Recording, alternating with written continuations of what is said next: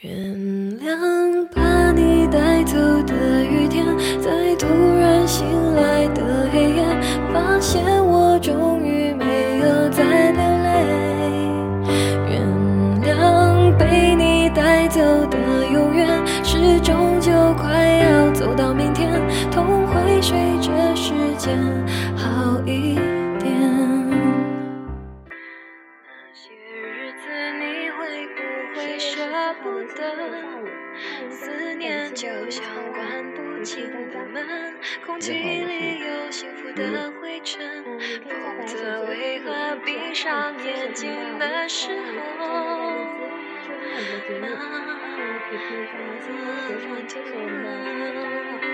谁都别说，让我一个人躲一躲。你的承诺，我竟没怀疑过。反反复复，要不是当初其实的我我我来来之前，呃，我现在还不知道。毕竟是我爱嗯就的随之聊人。刚。才刚才你有说有点想说那种奇葩的分手，对对，原其实我觉得这还确实是一个挺值得聊的一个话的雨题。天，在渐渐模糊的窗前，每个人最后都就要说到了分手再见。的季节，因为很多人不想错过这光棍节的机会，被你带走马上的 为什么永一下远，感到话微题笑可以聊着成不这样必过一天，这个作为一个光棍我其实也已不错至少可以双十一的时候去大大次的采购一番，可以嗯可以买很多划算的东西。而且现在我觉得发现，不像前几年大家过光棍节很忧伤，现在觉得有的时候说自己是单身狗，感觉很光荣一样，就觉得他大家已经形成一个群体，呃，互相扶持、互相帮助、互相鼓励，对吧？对，但是好像还经常会看到文章说你为什么会单身呢？因为你要求比较高，你现在还没有找到适合自己的，你不要着急。经常会有这种类似于安慰的话题出现在各种公众号上。其实我觉得吧，这是一个看脸的社会，只要你长得足够好看，一般都不会单身。但是当然有很多其他的因素啊，这只是开个玩笑。嗯，那所以我就很好奇，赵章，你人生中最奇葩的一次分手经历是怎么样的？感情经历实在太少了，所以我好哦，像没有什么可以奇葩的分手经历，都是这样赶紧。那按照这个节奏就该问我了，是吗？对啊。我觉得，呃，你的故事应该会好听一点。我也没有太多情感经历，但是如果从中硬要说的话，还是有一次还我觉得还比较奇葩。嗯嗯，但是我觉得这样说一，呃，分手的经历应该从开始的经历开始说，因为我觉得我认识这个当时这个女生也是挺呃机缘巧合的，也能算巧合吧，是在一家呃清吧，就是一个可以聊天的那种酒吧，然后呢，呃我在跟我朋友聊天，都是男生，突然有一个一个银铃般的声音在我耳边响起，说能把你的手机号给我吗？然后我就顺着声音看过去，哇！当时心里就觉得出现几个字，我说中奖了，因为那个女生完全就符合我对女朋友所有的幻想。然后呢，因为我当时就比较耍贱嘛，然后我就说，那你为什么要要我的电话呢？他说我跟朋友玩游戏输了，需要向全酒吧最帅的男生要电话，所以就找到了我。所以我当时嗯义无反顾的把电话拨给他，然后还留了我的名字。当然，我觉得这个事情就过去了。然后在两分钟之后，他就给我发了微信，他说：“我可以跟我朋友去你那边坐一会儿吗？”当然我没有办法拒绝嘛。然后所以这样过来之后就开始聊天，就会熟了一点。然后回去之后就有更多机会我去主动聊天，然后大家彼此更加认识。然后呢，呃，因为我是武汉大学的嘛，当时正好是樱花盛开的季节，嗯所以我就约他晚上一起去看樱花，然后在这样一个非常浪漫的一个环境下，就顺理成章的在一起了。我当时觉得我这是一段可以维持很久的恋情，因为不管是年龄啊、嗯外观啊、性格，我都觉得是挺符合我个人要求的。嗯但是大概在他相处了三四天之后，我并不觉得有任何问题的时候，他突然就失联了。就是嗯这天中午约好了晚上看电影，我记得当时是看《白日焰火》那个电影啊、哦就是廖凡的那个对对对，嗯印象很深。因为后后来晚上就联系不上了，嗯呃，当然，呃，那天是下午的时候，他跟我说，说呃晚上可能去不了，然后我就找我的好基友一起去了。但是我看完电影的时候，我再去联系他就联系不上了。从那天开始，这个状态一直维持了一个星期。就一个星期都完全联系不到他，对对对？完全就是失联，就是并不是说呃关机或者怎么样，就是手机打不通，然后也没有人摁断，它会铃声一直会持续到结束，然后呃持续了几天，然后我也给他发过很多的短信，很长的信，我就说不管怎么样，就是如果想分手，你就说一声，就是这样的话，我会觉得很担心是不是。呃，会有什么人身安全的问题？所以我甚至去他家楼下去等什么的。然后那几天真的是没有一天去睡好，就都不知道该干点什么。然后就这样持续了一周，然后直到有一天我让我一个朋友加了他的微信，然后看看他朋友圈有没有更新，我才知道哦，他还活着。然后我就跟他说哦，我知道你还没有什么遇到大问题就行了，我也不需要你再跟我说什么。然后他跟我说了几个字。他说：“你知不知道我很单纯？可能他觉得我的单单对单纯单纯程度跟他不匹配吧。对我我这个问题一直很困惑，我就是。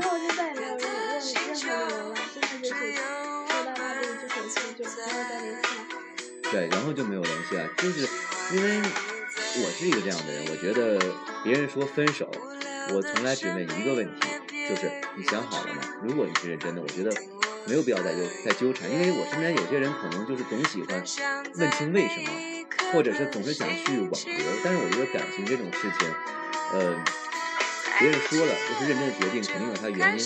哪怕他还喜欢你，哪怕是有一些客观因素在，但是那些东西它就是存在的。所以，既然别人认真的做出这个决定，我觉得我们就应该尊重他，也是对自己的一种尊重。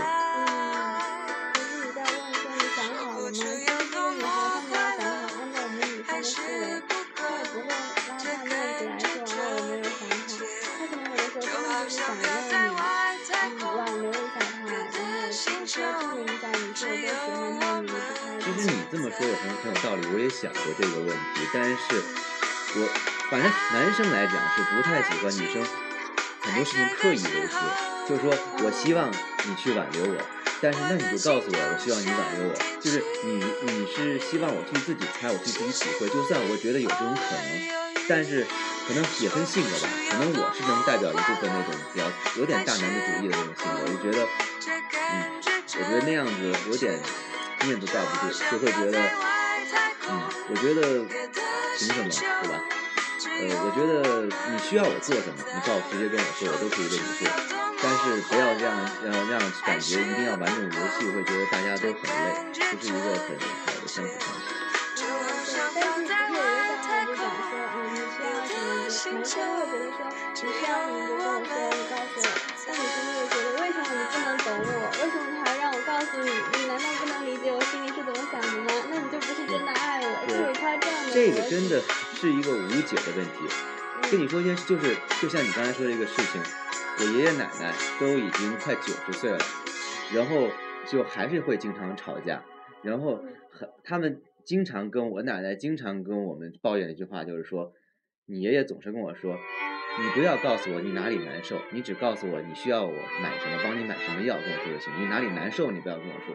但其实我奶奶，虽然她年龄很大，她也是女生，所以她可能就是去说自己难受，是希望我爷爷去多关心她，多去问她，对吧？但是那作为男人，就是觉得这些东西没有意义。你说你难受，你跟我说，我也没有办法让你不难受。你只要告诉我，我帮你买什么，做什么就可以了。情还是挺让人羡慕的。我前几天就是去 Lois 办新的银行卡，就看到一对老的夫妇，就是我真的是看他们相互搀扶着，然后比较蹒跚的那样走出去，然后就还那个爷爷还为那个奶奶整理一下衣服，帮她帮她把一脚往下拉一拉。我当时就还拍了一张照片，真的觉得很感触。就讲说现在在这样一个很快消感情的时代。大家好像觉得分手就是一件比较容易的事情，没有以前那么惊天动地了。如果我觉得我跟你过不到一起，合得来不可不合则散，我好像很多人都不会愿意为了对方改变自己，所以就很容易很轻易的就说出分手。像相比较而言，我能看到一些老人或者是听到别人会自己说在一起很多年，但最后终于还是走到了最后，我就会觉得很感动、很感触。这应该是越是因为感情简单容易分手，我们越会期待那种长久的爱情。其实我觉得，呃，西方和东方文化有差异，就是我们其实真的看到那些牵手的那种很亲密的老年人，其实西方比较多。我在一直过来也经常见到，经常会有，国内就很少，因为我们是比较传统，不善于那种去用肢体的那种表达的那那种那种民族，所以我们既觉得啊西方人很开放，感觉。在一起什么的这种表达感情感觉很激烈，但是他们反而那种感情又感觉比我们更真挚，对，更真挚，更更持久。嗯，对，然后就是可以，他们好像是如果真的去决定了，真的会很投入去相伴到老。其实就比如说我们来这边，可能是以我们审美的观点来说吧，会觉得欧洲的女生就是到了一定年龄之后，相相比亚洲会更容易显老。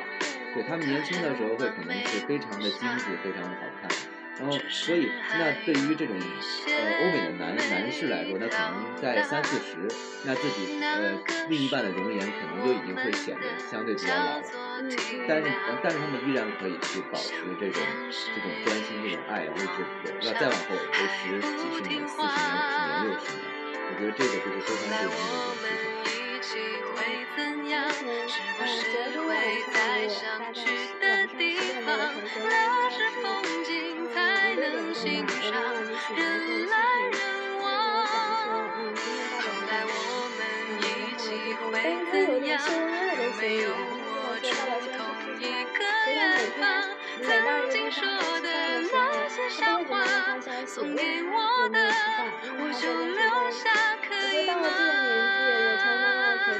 说，他们两个每天还是这样维持的关系，然后一定要打电话，我还是挺羡慕的，因为好像相比较而言，这样看，嗯，现在我们我们是经常沟通感情的方式，一般都是靠网络嘛，好像缺失了老一辈的那种，我要发短信告诉你，我要打电话跟你说这种情况。我真是就是深有感触的体会着爸爸妈妈的感情，这样就很满足。我觉得现在这样，因为好像现在很多社交软件让我们沟通变得很方便，但是这种感情的表达好像变得就更廉价了。比如说我们很轻易的用微信或者是 QQ 可以去，呃，随便发一个我想你了，嗯，么么哒，这种这种，可是表感觉表在表达自己的感情，但是很太快了，也太太轻松了。不像可能多年以前，呃，甚至如果没有手机的时候，那没有电话的时候，你必须要去写信，然后一个一封信要可能要寄几天，甚至是一个月才能到一个地方，那好像。字不多，但是每一个字里行间表达都是非常真挚的东西，都会让人非常的珍惜。我还看过那种老的作家写的情书，就每每一封都只有几句话，听起来特别美，看起来也就是就暖到心里。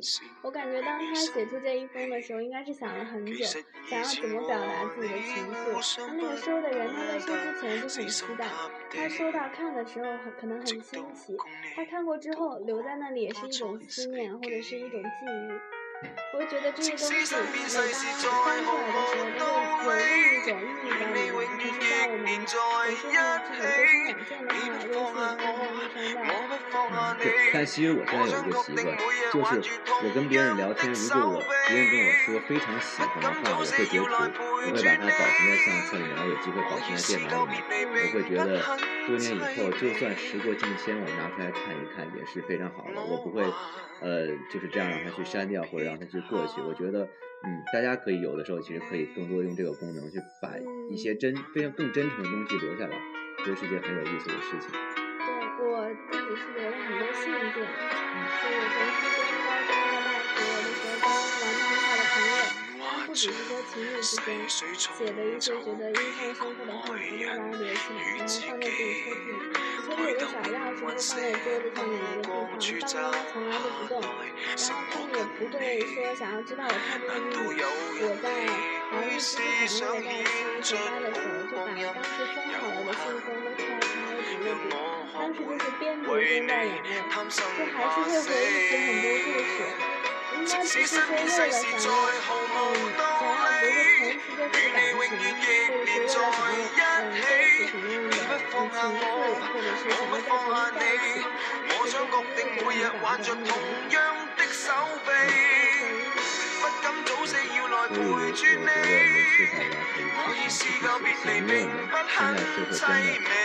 确实有点浮躁，我们真的是想获得真正的感情，很很需要让自己努力让自己不要这么浮躁，去逼着自己去做一些更真诚的一些事情，一些举动，因为就算现在可能大家可能大部分的听众还呃没有结婚，没有自己的家庭，但是。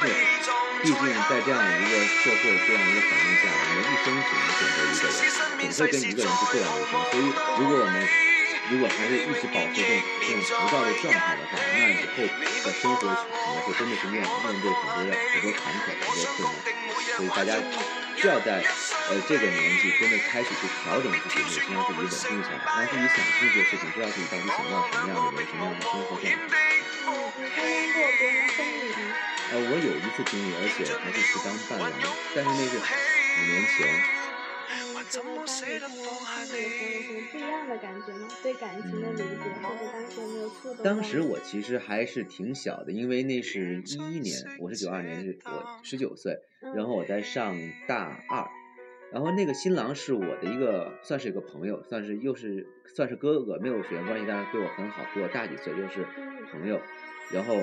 我就 陪着他一天，去照相啊，白天陪他照相，在一些比较漂亮的一个欧式建筑里面照相，然后跟着一堆伴郎和伴娘，然后晚上就帮他在门口就是呃数钱，迎宾，对，迎宾数钱，然后但是他们到晚上入场的时候，我就在旁边坐着，然后所以一天都很忙碌，白天没有想太多，就是大家嘻嘻哈哈的，但是晚上我看着他搀着新娘。从红毯上走过去的时候，我也不知道为什么就会流眼泪。反正很多人说跟我有相似的状况，也说不出为什么，就是会有一种莫名的感动。对，我也是。我参加过一个哥哥的婚礼，那个哥哥跟我算从小一起长到大嘛。我也是今年回去的时候参加他的婚礼，当时我是见证了他们彩排的全过程。然后到真正的嗯婚礼进行的时候，我是坐在下面的桌子桌子旁，看他们整个入场，也没有当伴娘，嗯，然后呃在他们讲他们之间的感情经历，然后播放那些图片，播放说这些年怎么一点点走过来的时候，我就在旁边流泪。我妈妈当时也坐在我旁边。嗯，那你之后有没有就是关注过这些新人之后的生活呢？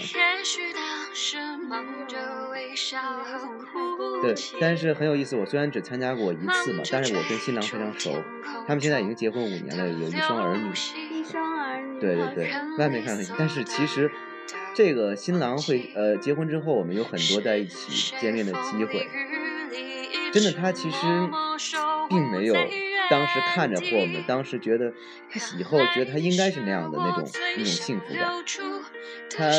他觉得婚后生活有点无聊，他总是说没事就当时我在上大学嘛，他在上班，然后说你在干嘛？因为我当时租房子住，我说我在家，然后他就走出去喝酒，然后我就我就出去我说怎么了？觉得有什么问题吗？跟老婆吵架了吗？他没有，但是他就觉得无聊不开心，生活没有乐趣。其实他当时可能有了第一个女儿了，但是他就是觉得。好像一切都太稳定了，感觉生活中没有那种激情了，也没有自由了，所以，嗯，所以这他的这种态度让我对婚姻这件事情还当时会一度觉得还挺悲观的，觉得刚开始大家所有亲朋好友做那么多，大大家大家在在一起祝福他们，然后感觉很神圣，但是但是生活就是这么普通，就是这么乏味，就是柴米油盐酱醋茶，所以。哎，所以还是觉得希望能找一个真的自己是很爱的人，因为其实我知道他的老婆虽然很好，然后很懂事，然后什么都很稳定，但是并不是他人生中最喜欢的那个人。他其实之前的他很爱他的前女友，但是反正种种原因吧，阴错阳差，并最后并没有在一起，所以就呃可能会有一丝遗憾。所以我觉得，如果能遇到一个真的很喜欢的人结婚的话，还是件挺幸运的事。但是很多人可能都不是那个。我以前觉得我以后一定会嫁给一个我很喜欢、别人很喜欢我的。但是我觉得现在好像也没有那么容易。虽然虽然找到一个可以在一起的人应该还是挺容易，但是想要真的到达那种很适合、很契合的程度，我觉得挺难的。如果真的有一天找不到的话，我应该会选择很喜欢我、很喜欢我的人。然后我我即使没有那么喜欢他，但是我这个人就是很容易被感动。我觉得他可以带给我很多幸福的感觉或者感动，我就愿意也给他一些关心。慢慢的，会不会培养出一些更深厚的感情？嗯，对。但这已经是下策了。我觉得现在很多人都是这样的，先确定这个人 OK，我看着不讨厌。然后呢，再在一起的相处中去培养出感情，但是有的人，有的人真的可能本身就合适，可能真的会越来越在意对方，但是有的人可能就一直培养不出来，这个还是因人而异。然后你说到这个事情，我又想起了一次比较说说到我们的主题奇葩的奇葩的分手经历，我想到是一个比较嗯，可以说奇葩的离婚的经历，因为那也是我另外一个朋友，我另外一个朋友，他是我大学同学。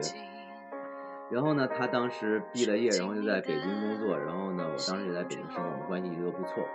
然后，呃，前两年他还是单身嘛，然后有着大家一起出去玩一下什么的。然后呢，定期会出去聊聊天。然后他那有有一次突然告诉我，他最近喜欢一个人。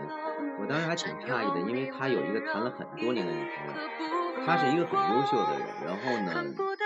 呃，形象也很好，家里条件也很好，然后但是呢，他的女朋友之前的女朋友并不是很美美丽，所以很多朋友都都很奇怪，你为什么就是可以跟他谈那么久，而且那个女生脾气也不好。他说我就是喜欢他，不管为什么，但是就是但是呢，就是阴错阳差嘛，然后他的那个女朋友的家里面反正都很反对，他们就没能在一起，所以。当他告诉我他又喜欢上一个人，又想追一个人的时候，我觉得挺诧异。他说，他当时说，反正我想通了，我觉得再那么喜欢，喜欢那么多年也没有用，最后还是没有在一起。那我就找一个漂亮的。的确，他当时跟我说的那个女生，我当时看的照片很漂亮，非常漂亮，是所有男生都都是那种理想型的那种感觉。然后我就说，那你加油啊！两个月之后，对，我就一刷朋友圈，看他已经领证了。我就说为什么那么快？他说没办法，孩子有了。但是他说，嗯，反正漂亮嘛，反正看着舒服嘛。那我觉得也很好啊，反正年龄也到了。然后他结婚之后，就是他会定期联联系我，找我吃饭。他结婚之后也一直没有联系我。我才觉得他可能也要抱 baby 了，可能就也比较忙，我也不主动打扰他生活。但是过了一年之后，他开始联系我，然后我说怎么样？嗯，对啊，跟老婆怎么样？然后要不要孩子给我当个干爹什么的？他说认什么认已经分手了，对，已经已经离婚了，已经离婚了。我就很惊奇，就一年都不到。所以我就问为什么？然后他说出来说出来说，就跟我吐槽了很多事情。就是我说为什么呀？你老婆这么漂亮，是你想要的那种那种人啊？为什么就就而且孩子也有了，为什么会出现这种情况？他就说怎么样？首先，我老婆对我管的特别严，就是每天不让我出门，不让我应酬，所有的工资全都上交，每天只给他二十块钱零花钱。我我也不知道，但是我觉得分析可能是就是担怕他出去浪嘛，因为我哥们还是一个比较爱浪的，就是呃。他老婆自己也不出，也不出门应酬，一年可能也就出去几次，然后就天天在家大眼瞪小眼，然后让也不让他对，也不让他出去，然后更更过分的是，不让他回老家，不让他去见父母，就是过年的时候，他我朋友想回老家跟父母一起过，他他老婆不让，然后包括他们的孩子想去见爷爷奶奶。然后呢，他老婆也不让。我觉得这个就真的很奇怪，因为是自己的父母。对啊，这些都是很多事情累积，然后导火索就是我的朋友实在是受不了了，所以就是呃说，呃父母过来了，然后他的。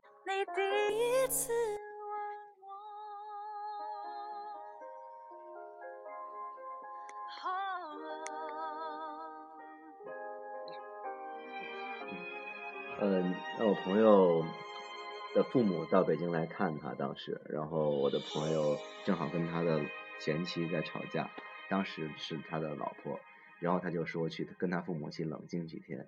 可是呢，我的朋友的丈母娘就带着他的老婆去到他家里，然后当着他母亲的面给了他一巴掌，然后他的母亲和他的丈母娘就动手打了一架，所以他们的关系就真的是无法继续了，就这样。呃，就彻底离婚了，所以我觉得他们这种失败真的是，还是在一起的这的时间太太太短，然后就就就决定结婚，所以因为真的是日久见人心，你看一个人的外表，其实很难判断一个人。对。嗯，因为我看过他前期的照片，就是照片中真的我虽然没有见过，就是看上去很漂亮大方一个姑娘。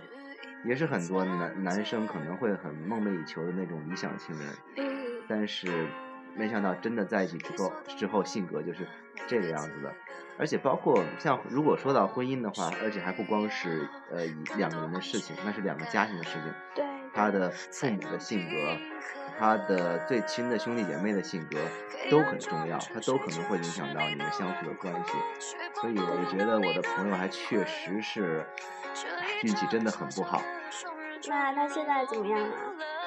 他呃那次就跟我聊说，他觉得再也不想结婚了。最近完全不想结婚。他说现在每天感觉自己很充实，就上班，然后下班去健身，然后看看电视，十点钟左右就睡觉，偶尔跟朋友吃点好吃的，喝喝个酒，就觉得嗯生活就这样很好啊。觉得为什么一定要把自己绑在婚姻中？所以现在。越越多的这种离婚，年轻人很快在一起就很快分开这种事情，让大家都笼罩在一种不太相信婚姻、不太相信爱情的这这种这种背景下面。越来越多的人会变成不婚族，我觉得他们可能有些不婚族并不是一开始就不想结婚，是因为他们听到了太多这样的故事，或者他们经历了太多不顺利，到最后感情分手的这样一个过程，所以就觉得不想再相信爱情。我我我反正到现在还是相信爱情的，我觉得爱情肯定是有的，而且这个世界这么多人，肯定是有一个人跟你非常合适的。但是我必须要承认，这个世界又是不公平的，有的人就能碰到这样的人，有的人就一直都碰不到。对。那有的人碰不到，我觉得可能是因为真的是耐心不够，或者是呃有去做一个决定，有的人比较习惯性比较草率，我觉得。呃，感情应该是一个慎重的决定，然后做这个决定就要去努力的负责任。嗯，我觉得现在你应该就觉得自己很幸运。嗯，目前是。要慢慢的等，慢慢的遇到，然后遇到那个最合适的人。对，就拿我自己个人举例，我呃从高一开始初恋，然后到大学毕业，那算确立过关系的男女朋友关系的大概有十十个人。嗯，然后呢？不多哈。不算多，我觉得不算多。然后有九次都是女生提的分手，那其实那肯定都是我很伤心啊，我都是觉得嗯被人抛弃嘛，觉得不知道为什么。然后最后一次还是也是因为大学毕业之后是呃两个地方，所以不能在一起这样的。所以那我当时确实不太相信爱情了，我也更不相信自己了。我觉得我自己总是被别人抛弃，我觉得我自己自身肯定是有很大的问题。但是我又在在反思，我觉得每个人都有问题，为什么偏偏我的问题总是让去让别人抛弃我？那那我觉得现在，那我现在女朋友，我觉得遇到他那一刹那，我觉得之前所有的痛苦，所有的那些。挫折和磨难真的都都是值得的，我觉得对我真的很感谢那些事情。如果那些事情不那样发生，我就无法碰到他。因为人和人就生活在这个世界上，你今天多走一步，少走一步，快一步，慢一步，后面的结果所有的路都是不一样的。所以，嗯，那我能碰到一个现在我觉得跟我非常合适的人，我又非常喜欢的人，要必须要感谢以前的经历，也要感谢自己有这个耐心可以等到这个时候，没有随随便便就又找一个人开始。嗯，反正我是这么想。我觉得你说的好有道理啊，听得我都入了迷。会不会到时候以后可以给你开一个情感的专栏，让你来帮忙大家解决感情上的问题？嗯，我我只是说点自己的感想，我并不觉得我有这个这个能力，因为作为一个十次恋爱九次被人 抛弃的人，怎么可能还要去辅导别人呢？我觉得这个事情就是一句话，就是嗯，真诚，就是真心。我以前真的就觉得说，嗯，最喜欢的状态就是我只跟一个人谈恋爱，从始至终，然后最后嫁给他，然后一直到老。等老的时候，我还可以跟我的就是子孙们说，哦，对，嗯，我第一个喜欢的人就是你现在你旁边的，我旁边的你的爷爷或者什么，我就会觉得这是一个很幸福的事情。但是现在看来，好像这样并不是很容易实现。至少现在实现，对于我来说已经实现不了了。我觉得你还是有机会实现的，因为，嗯，你可能以后会遇到一个比之前经历过的人都更喜欢的人，那那可能你才会发现之前的那种喜欢，那还都程度都不够，都不叫喜欢，或者说那可能算喜欢，那不叫爱。你可以，你至少还有机会，可能跟你的儿孙说。他是你身边这个人是我第一个爱的人，对吧？嗯。因为我觉得“爱”这个词还是挺伟大、挺神圣的，不是随便可以亲口亲口提的。就之前我刚刚分手的时候，我就在想说，嗯，我怎么可以再接受第二个人呢？我以前都是跟前一个人在一起的，那我怎么还能再跟别的人一起拥抱、一起吃饭、一起看电影？我觉得这很恐怖。我觉得你的思想真的好纯洁啊！如果世界上所有的姑娘都像你一样就好了，那该多好骗啊，对不对？你怎么可以这样说我？我们是这么好的朋友。没有没有，我这是对你单纯的一种认可，对吧？也是让所有听众都知道我们的女主持是女主持是非常的单纯善良的，对吧？大家欢迎没事多给她来信骚扰她。嗯。你是怕我太无聊吗？最近？没有了，没有。我觉得你的生活需要一点这种点缀。嗯，好。我觉得我们今天也聊了这么多感情的话题，不知道大家对我们聊的呃这个话题有没有想什么其他的想法？说的比较多的可能都是我们身边的事情，不知道是不是很有代表性。但是我觉得希望大家能从我们说的事情和想法中找到一些共鸣吧。不说能能嗯从要告诉大家或者教给大家什么东西，因为我们也没有这种资格，但是希望能引起一些共鸣。对对，而且我到现在还真的还是相信爱情的。我觉得世界这么大，每天有这么多人，你也会新遇到很多人，那遇到自己喜欢的人的概率应该还是挺大的。我是这么觉得的，你如果相信，可能永远都遇不到，但是就有可能遇到。如果你不信的话，你就可以告诉你，你是永远都没有的。嗯，所以我觉得大家这种事情还是选择相信吧。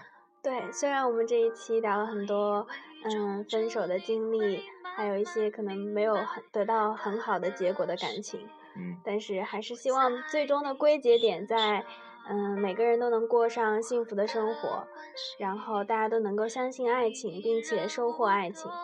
嗯，好，那今天的节目我们就先到这里。好的，嗯，希望下周还可以跟大家见面。如果嗯大家有什么想聊的话题，也可以给我们留言告诉我们，我们会根据大家的想法，随时更改我们的主题，满足听众朋友们的需求。现在真的还是有点心虚，不知道大家对我们说的东西感不感兴趣。对对对，但是我们会努力的。对，我们一定会继续努力。那下周见了。下周见。拜拜。拜拜。奇迹会发生，它让你红了眼眶，你却还笑着原谅。原来你早就想好，你要留在谁的身旁。我以为我够坚强，却一天天的失望。少给我一点希望，希望就不是。我以为我的温柔能给你整个宇宙我以为我能全力